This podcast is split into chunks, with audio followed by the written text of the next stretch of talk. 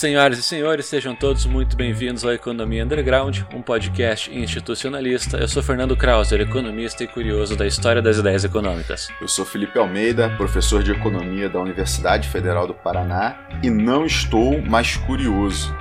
Na verdade, eu tenho um desejo, o desejo que a gente chegue no dia que nós gravaremos o nosso podcast uma vez só. Homem de fé. Eu sou Manuel Ramon, professor da Universidade Federal do ABC. É, sempre envio meus abraços a todos, né? E eu estou na mesma toada do Felipe. Hoje vai.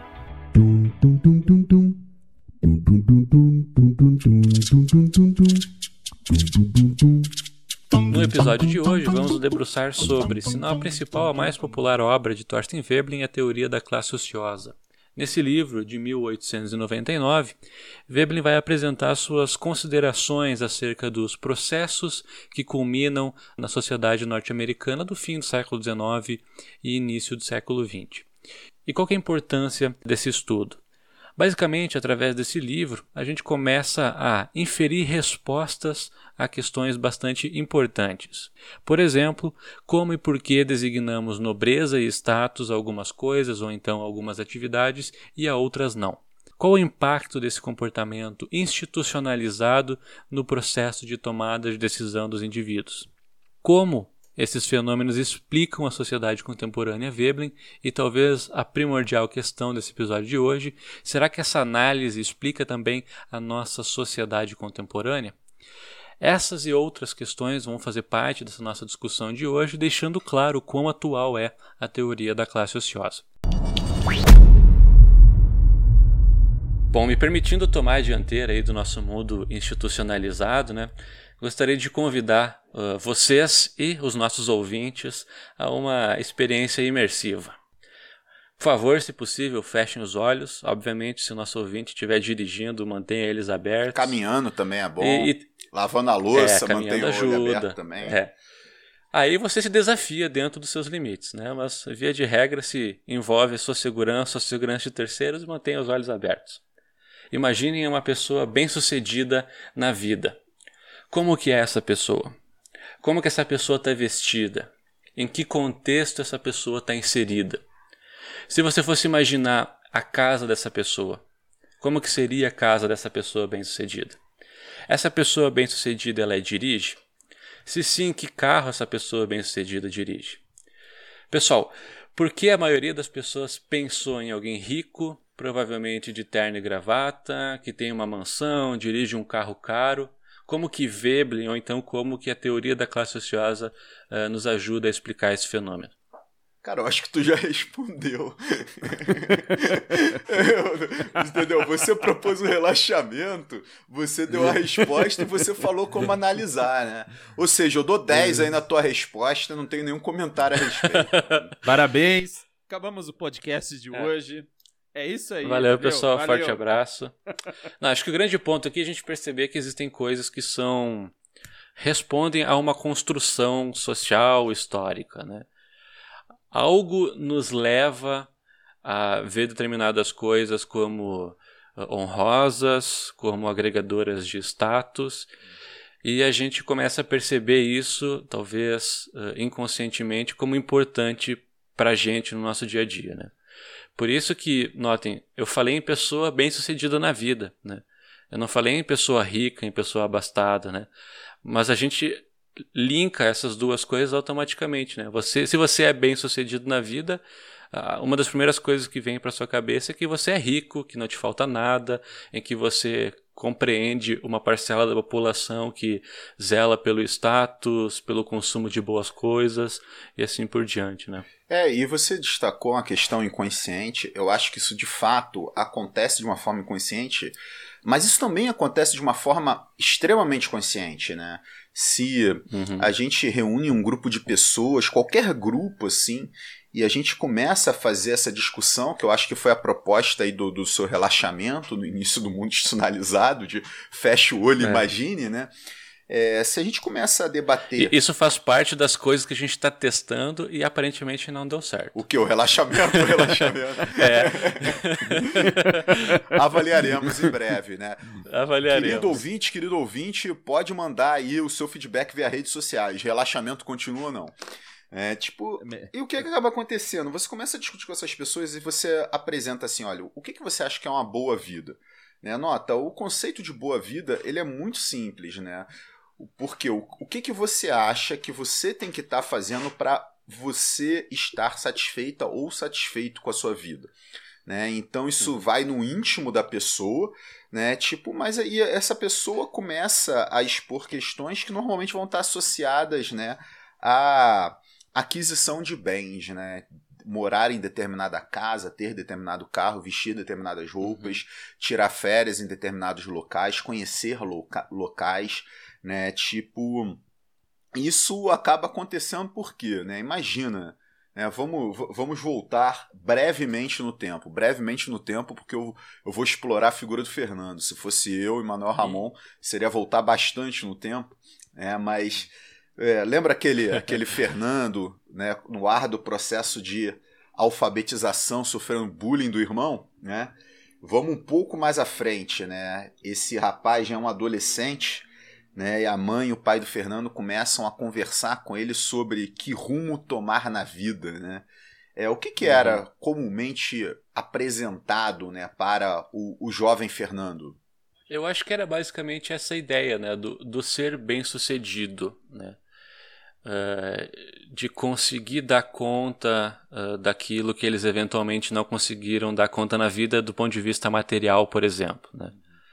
E eu acho que inconscientemente eles projetavam também essa ideia do uh, de associar, né? Ser bem sucedido com também ser abastado, né? Isso é, é algo bem difuso na nossa sociedade, eu diria. Então, algo nesse sentido, em ser uh, bem-sucedido, mas ser bem-sucedido no sentido financeiro, uh, com certeza. O que vocês estão expressando, eu acho que nos leva a um lugar importante é, que a gente trouxe já no, no episódio anterior e que eu acho que é central para pensar é, os nossos desejos, né? É, na perspectiva institucionalista, né? Que é aquilo que a gente falou na, na, no, no episódio anterior, né? Que é o que nós queremos, o que deve ser querido, né? Nós queremos o que deve ser querido, ou seja, o que queremos depende do contexto social. Os nossos desejos dependem desse contexto social. Então é isso. O que você vai ser quando crescer? Essa pergunta depende desse contexto. Então, não sei. É, talvez 100 anos atrás, o que os pais desejavam para os filhos era, sei lá, eu quero que meu filho, nem 100 anos, tipo, quando a gente era é, estava lá para fazer o vestibular, Felipe e eu, que somos contemporâneos. Ah, então é quase 100 anos mesmo. É, quase. Nota, não, é, é, vestibular, é, não é Enem, não é SISU, é vestibular. Ah, é, verdade. mas é, existiam certas profissões que geravam status né? Você tinha que ter Sim. era advogado, médico, né? É engenheiro. Hoje continua. E eram todos doutores, né? Sim, mas hoje continua, né? Só que aparecem uhum. outras coisas, né? É, as crianças como, querem ser youtubers, né? Esse é um desejo. É, o jogador de futebol é uma coisa que fica. Todo mundo quer ser. As crianças hoje, no passado, também queriam ser jogador de futebol. Mas tem coisas que eu quero ressaltar isso. Há coisas no contexto social que, historicamente, é, elas permanecem, ou seja, os desejos são determinados por essas coisas. Por exemplo, é, ter é, ganhos econômicos, né? Você ter status econômicos, econômico, isso é uma coisa que permanece, e tem outras que não permanecem, né? Então as profissões é, que te dão status, elas vão mudando, né? Eu não sei hoje qual é uma profissão de dar status, falei do youtuber, devem ter outras é, profissões, né? É... Mas tem algo que está ali que no mundo industrial capitalista é, é, é, algo que permeia a nossa existência e os nossos desejos, né? E o Veblen está colocando isso, né? Através dessa noção de é, demonstração de riqueza. Então eu quero, o que eu quero é ser rico. Isso é uma coisa que na, quando nós éramos pequenos as pessoas queriam E hoje as pessoas querem ser rico, né? Ter status, me distinguir socialmente. É, a nossa sociedade ela se, ela se é, é, é determinada por desejos que orbitam em torno desses conceitos, né? E qual que é o lance que eu acho que o, o Veblen traz nesses textos para quem lê, né? É uma ideia de que, primeiro, há uma insaciabilidade, então o ser humano é insaciável, é um ser humano desse mundo industrial, e depois uma ideia que eu acho que quem lê o texto fica é, sentido, que é um, um sentimento de angústia. Porque uma coisa é você querer aquilo e guiar sua vida para querer ter ganhos materiais, é, econômicos, ter status, e outra coisa é você não conseguir. Eu uhum. quero e não consigo. E isso é um tipo de angústia que, se, que está aí no mundo contemporâneo. Ainda temos isso, né? O que, que eu fiz? Por que eu dei errado? Né? Então, falando do que. Começamos a falar do o que nós queremos, né? Projetando esse mundo bom, esse mundo que, vai, que nos é agradável, mas e depois? É que a gente tá velho, sabe, Fernando? Então, quando você tá velho, você olha para trás, pô, eu não cheguei aonde eu tinha que chegar. O que que aconteceu? Ou não tô chegando. Uhum. Tá passando o tempo e eu não tô ficando rico. Tá passando o tempo e não tô ficando rico, tô ficando pobre, mais pobre. E essa Sim. angústia é algo que se reflete muito nesse texto do Veblen, né? E é algo que faz parte da nossa sociabilidade, né? Demonstração de status, demonstração de status, classificação social e depois será que eu alcancei o que eu deveria alcançar? Será que eu tô aonde eu deveria estar? Socialmente, uhum. né? E essas são questões, ou seja, a nossa vida gira em torno disso.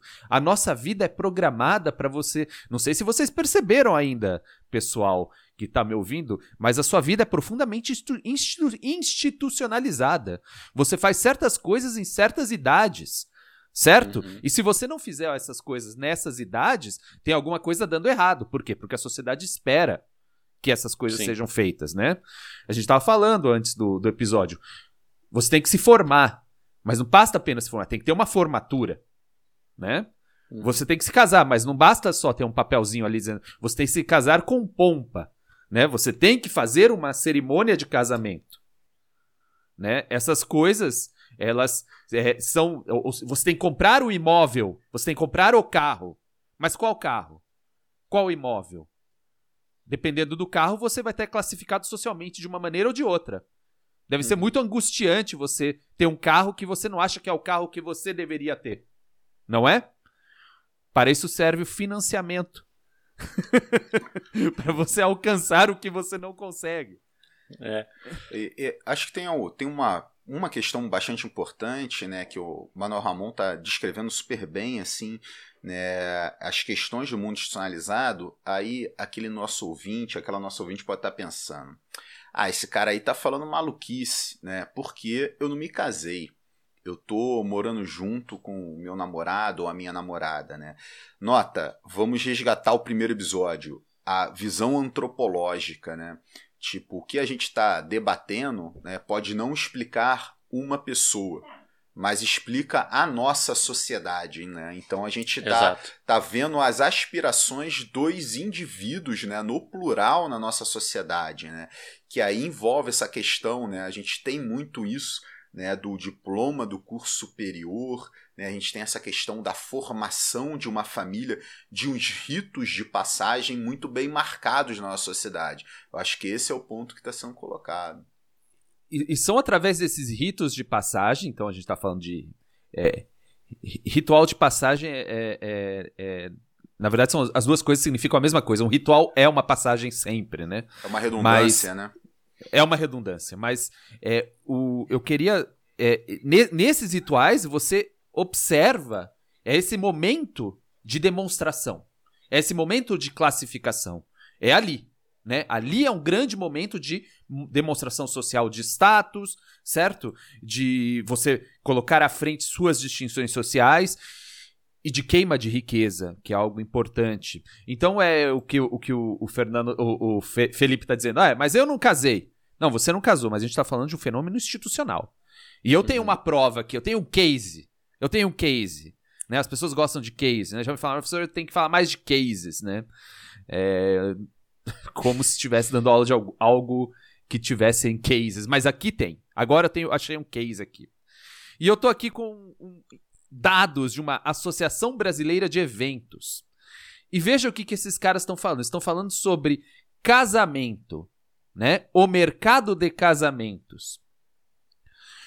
O mercado de casamentos no estado de São Paulo, isso aqui é uma. É, é, dados de 2016, não achei algo mais novo.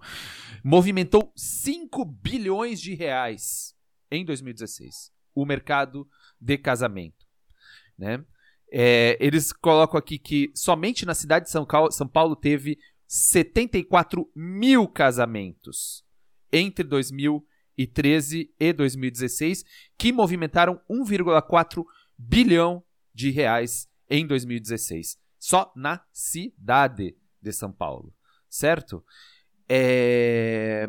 Ve vejam isso. Um... Aqui está escrito que por um casamento você precisa 40 serviços diferentes.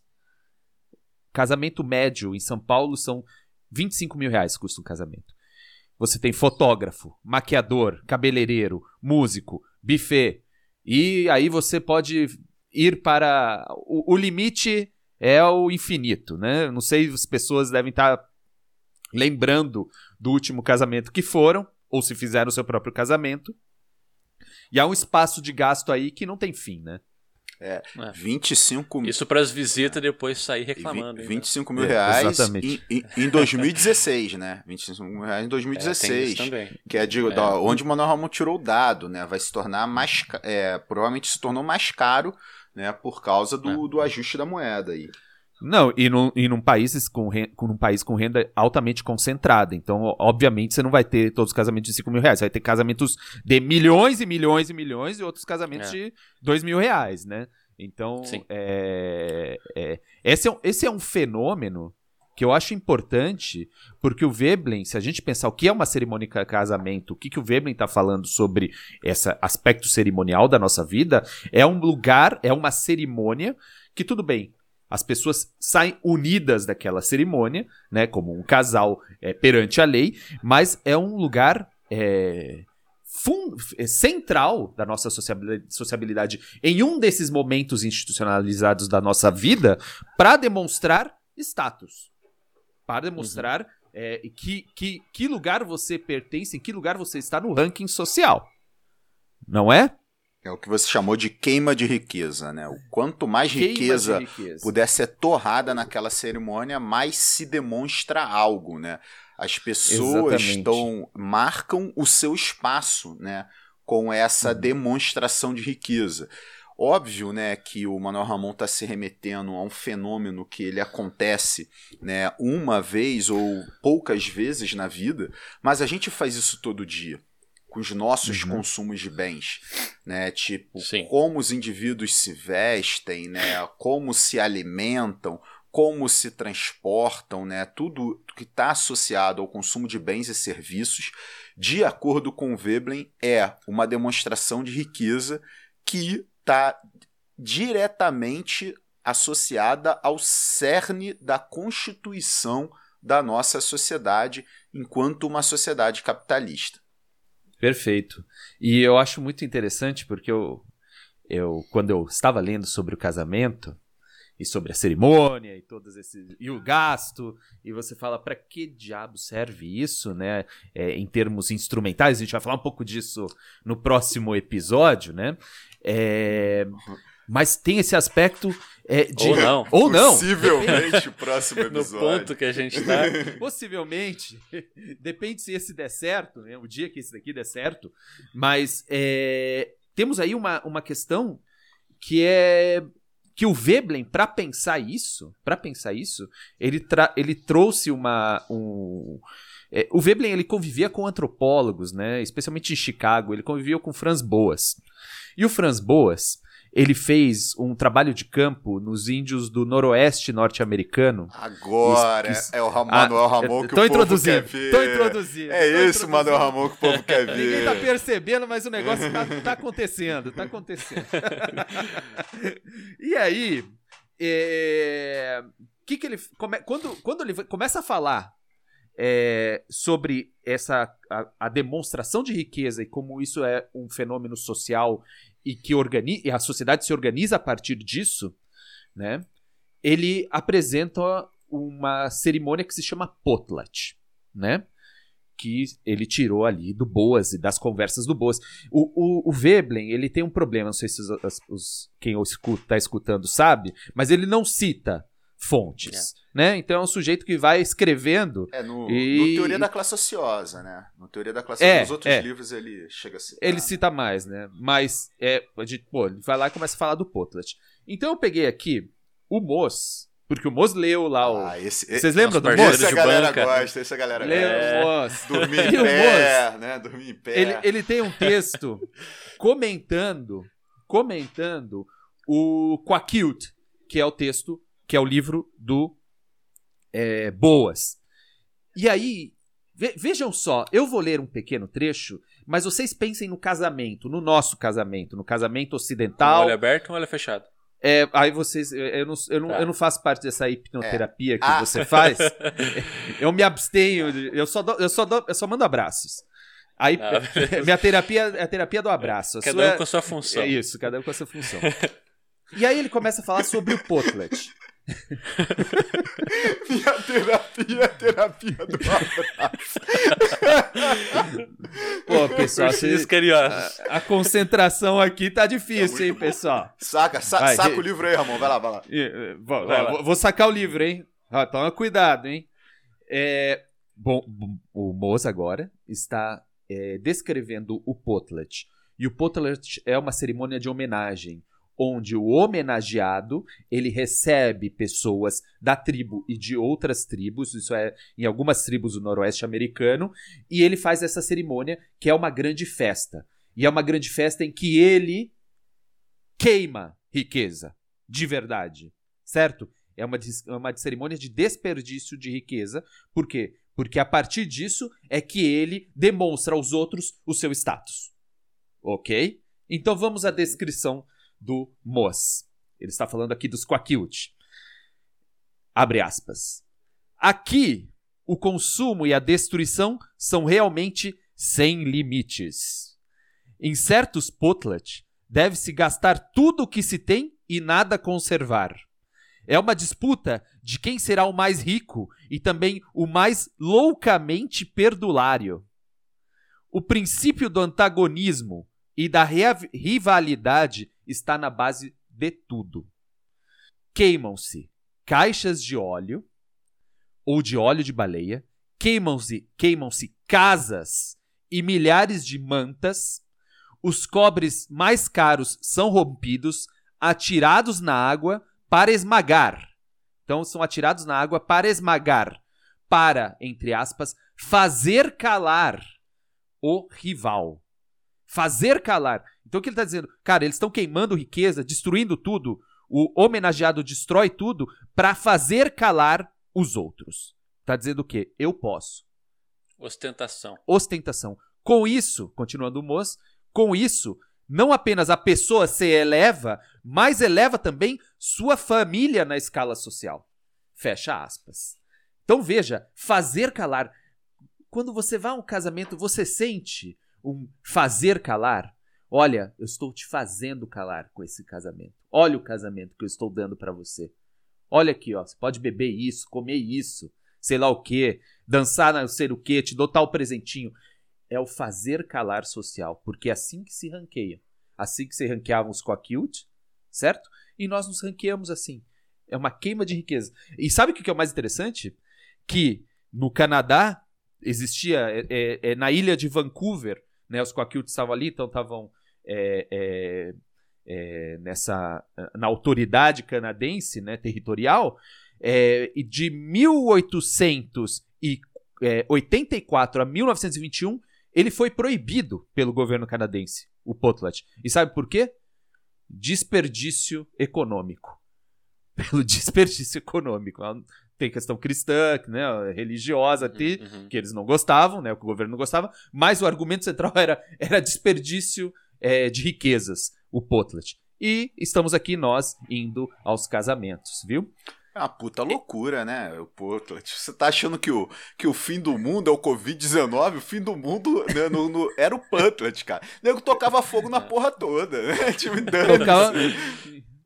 É, não, eu falo, é meu, eu é. faço o que eu quero aí, ó. Cala sua boca. É, é mais ou menos. É isso, é. fazer calar, eu ó. Tenho, Fica quieto aí, eu ó. Eu tenho coisa pra cacete e eu ainda toco fogo, entendeu? É isso. É, é o acender o charuto queimando nota de 100 dólares, né?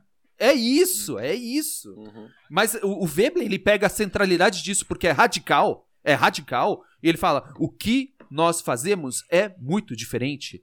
A maneira como nós nos ordenamos socialmente é muito diferente disso. E aí que tá a questão. É?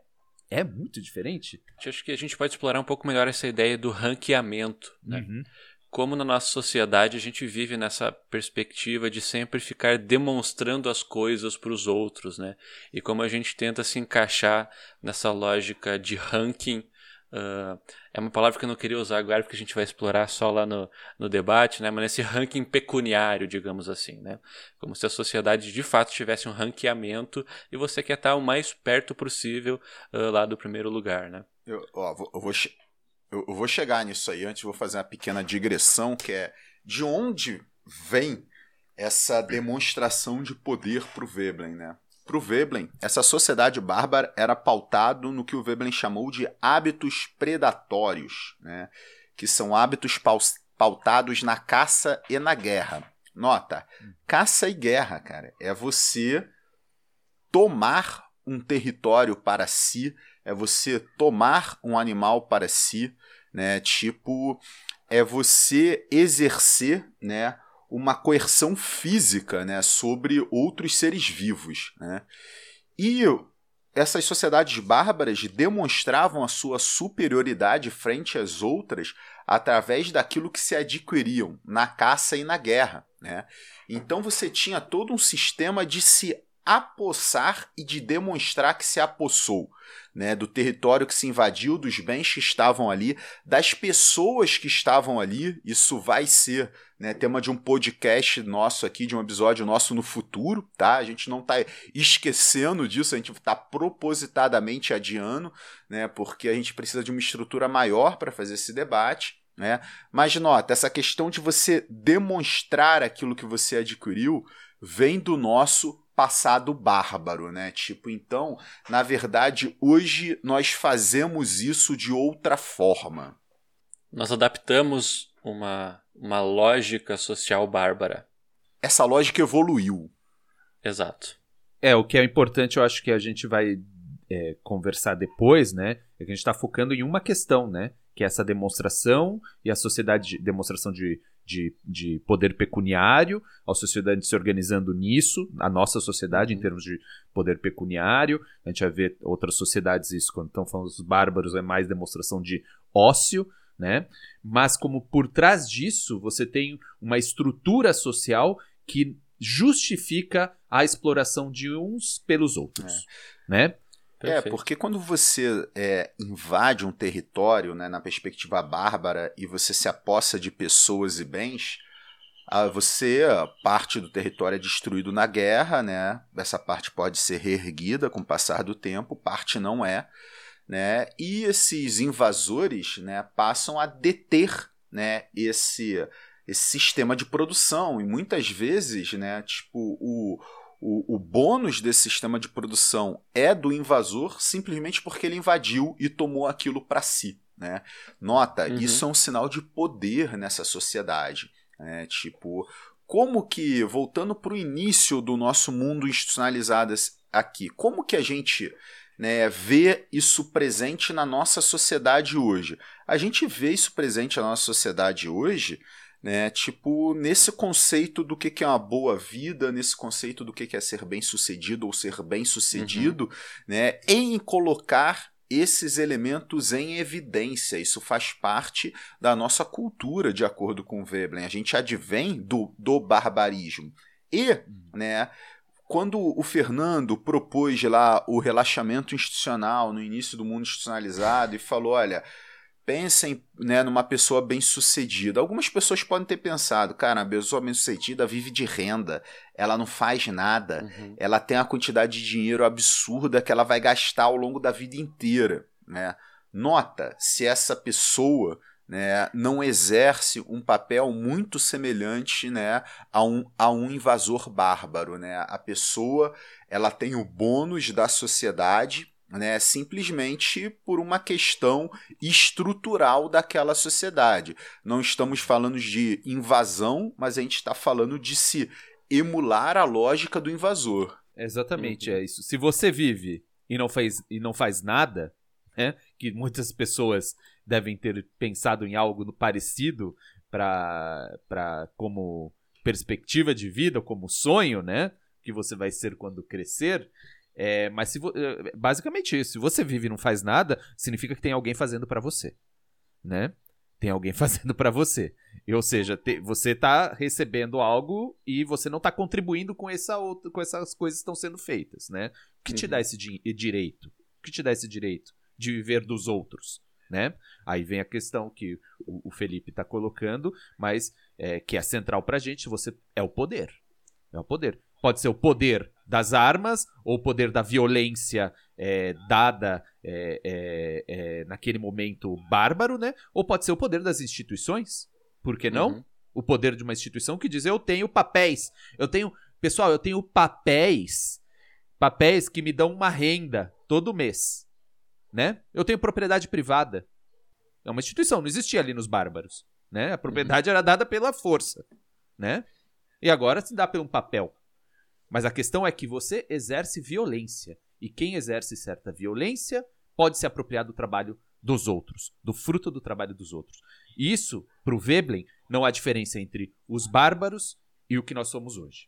Né? E se a gente evolui um pouquinho no tempo, né, para deixar é, mais característico da, da, nossa sociedade, né, e o que, aonde eu estou marcando a característica da nossa sociedade, eu acho que o que estabelece o, o, o grande marco da nossa sociedade hoje, né, é a indústria, né? Esse é o grande marco.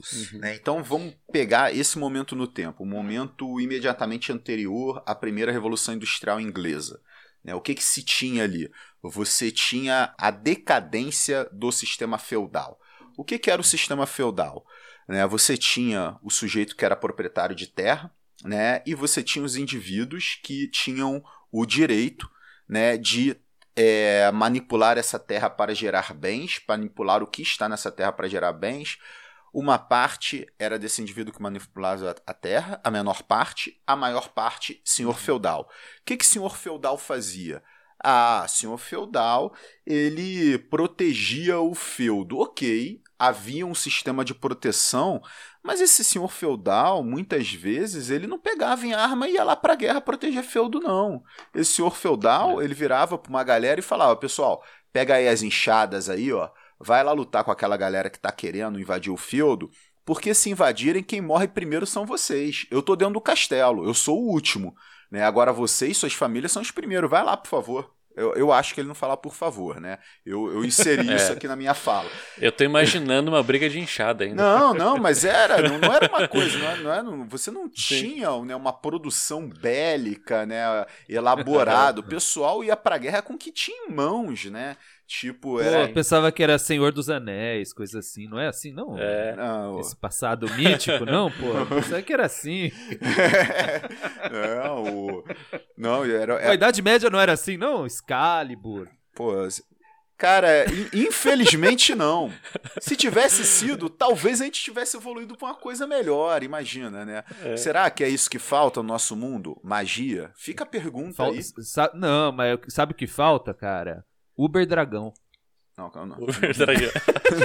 não, não entendo o conceito. Ah, Qual é. é o conceito Uber Dragão? O Uber Dragão é, se aquela época, nesse mundo mítico de Senhor dos Anéis, eu acho que tem dragão do Senhor dos Anéis, não tem? Senhor dos Anéis? Fernandão, eu. Senhor dos ah, Anéis. Eu eu...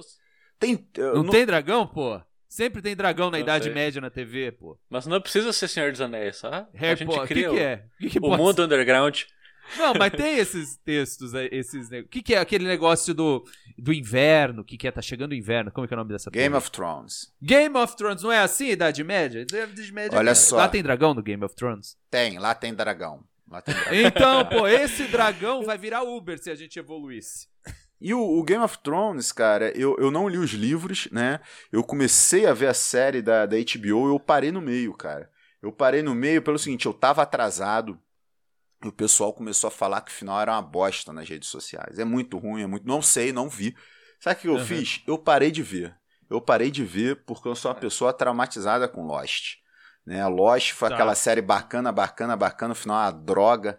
Né? Tipo, fa... Dexter foi assim também? Dexter eu parei no meio também. Né? Tipo, depois é. de Lost eu aprendi. Se o final é ruim, se o final é ruim, eu, eu paro antes. Para quê? A minha experiência, pelo menos, foi legal. A minha experiência foi legal.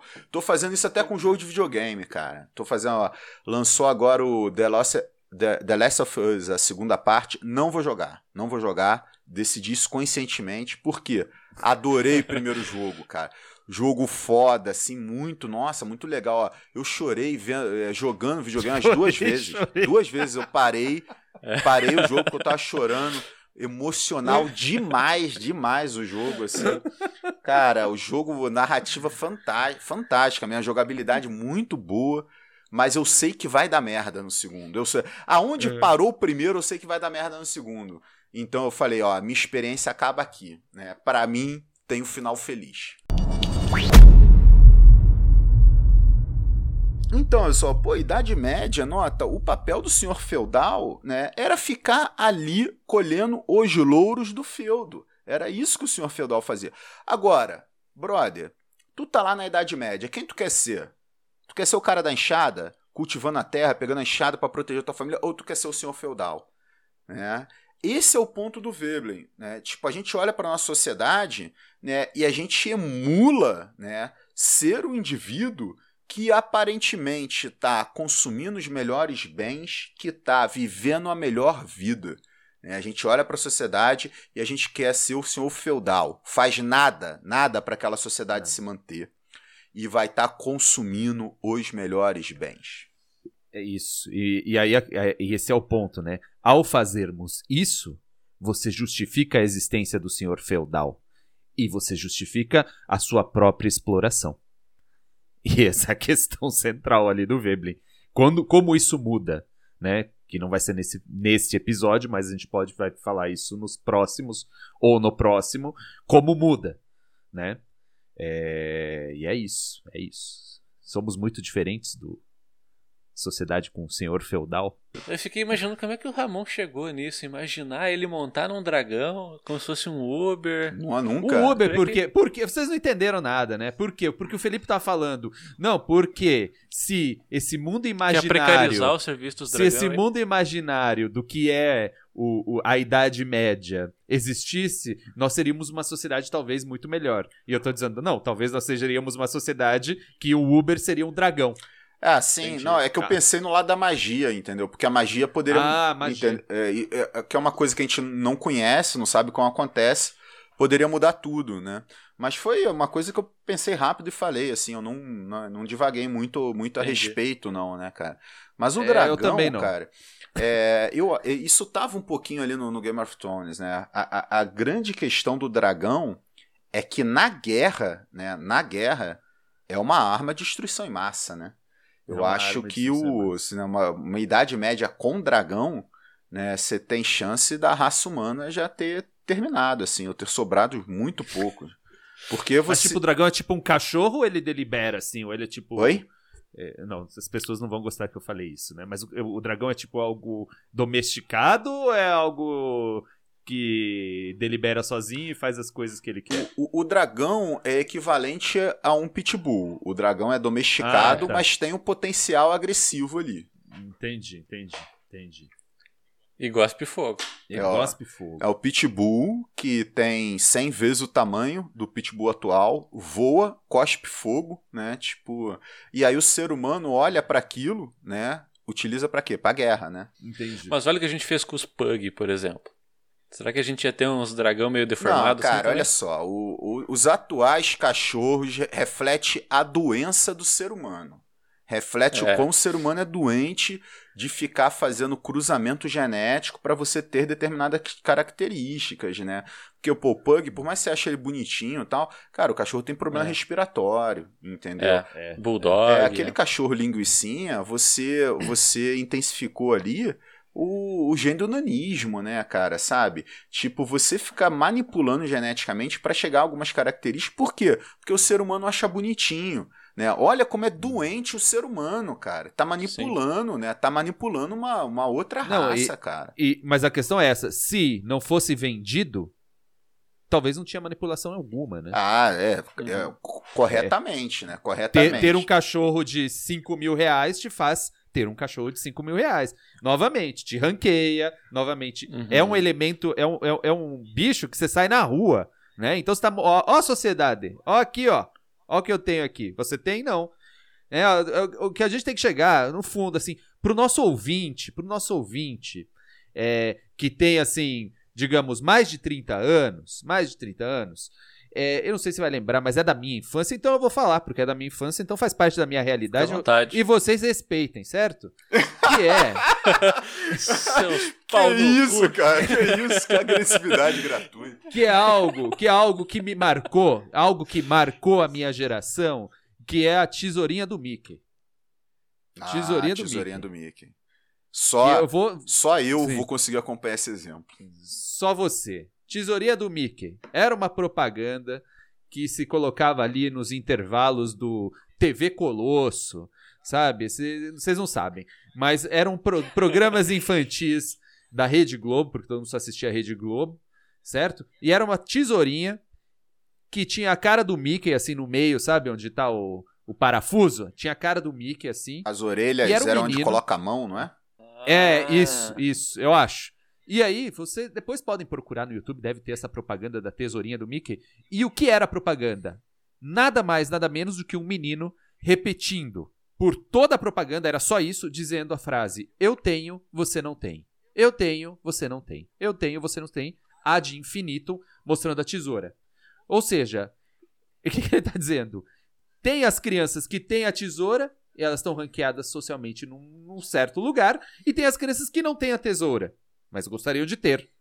Certo? Para estar ranqueado do lado das crianças tem tesoura. E a propaganda era só isso. Era só isso. Olha, esta tesoura, criança, te dá status frente aos seus amigos. Se você tiver, você vai ter status. Se você não tiver, não vai ter. Acabou, não tem mais nada. É isso. É isso. Que que eu... Vocês tinham essa tesoura? Não, não tinha. É, não, não tinha. Eu, eu gostaria de destacar aqui que. Por isso eu sou uma mais, pessoa triste. Mais uma tive. vez, mais uma vez, a gente demonstra né, a selvageria da década de 80. A gente tinha um comercial selvageria. de TV focado nas crianças que. Né, o plot era o bullying, né? O plot do comercial era o bullying, né? Era você era bullying, é verdade. Pô, sabe? Era, é, cara, que, que selvageria, cara. Assim, nós, nós somos é, ser humanos danificados, Jamon sabe? De ter, Somos de ter crescido nesse ambiente. Mas veja, né? Eles estão falando algo que, sei lá, muito do cara que tem um compra, ou muito do, do, do que importa quando você compra um bem caro, a essência é a mesma, né? É mostrar. É, eu tenho, é. eu tenho, sei lá, eu tenho, bote o que quiser, eu tenho meu iPhone, eu tenho uma Ferrari, eu tenho, sei lá o que, um relógio, eu tenho qual... E você não tem. Fim. E se você tiver, isso vai me gerar uma certa angústia e ansiedade, porque eu vou ter que ter outra coisa para me diferenciar socialmente. Certo? E se todos tiverem, eu vou ter que ter ainda outra coisa. E eu preciso me distanciar. Veja, novamente voltando, a angústia da sociabilidade moderna que nos é inculcada desde bebezinho, né? Que é isso, tentar me classificar em todos os movimentos da minha vida. Eu estou nessa disputa, que é o que o, o, o Moço fala, né? Fazer calar, a disputa de fazer calar o outro. O que que o carinha da, da, da tesourinha do Mickey tá fazendo? Faça calar o seu amigo. Porque você tem que ter a tesourinha. Se você tiver a sua tesourinha, o que, que você tá fazendo com seu amigo? Fazendo calar, né? Cara, antes de terminar esse mundo institucionalizado, eu queria parabenizar o professor Manuel Ramon para pegar aquela volta de dragão, cachorro e trazer de novo pro tema do episódio, cara. Isso é, foi de uma maestria. cara. Foi. Isso vai dar um trabalho pro editor. Nossa, isso é dragão, tesourinha, casamento. Caros ouvintes, conforme vocês puderam perceber, nós acabamos nos empolgando com o tema do episódio. Respeitando seu precioso tempo e sua gentil paciência, continuaremos essa nossa conversa na semana que vem aprofundando o tópico em nosso debate. Por favor, não esqueça de nos acompanhar em nossas redes sociais. No Instagram nós somos Economia Underground e no Facebook nós somos a página Economia Underground Podcast. Um forte abraço cheio de magia a todos.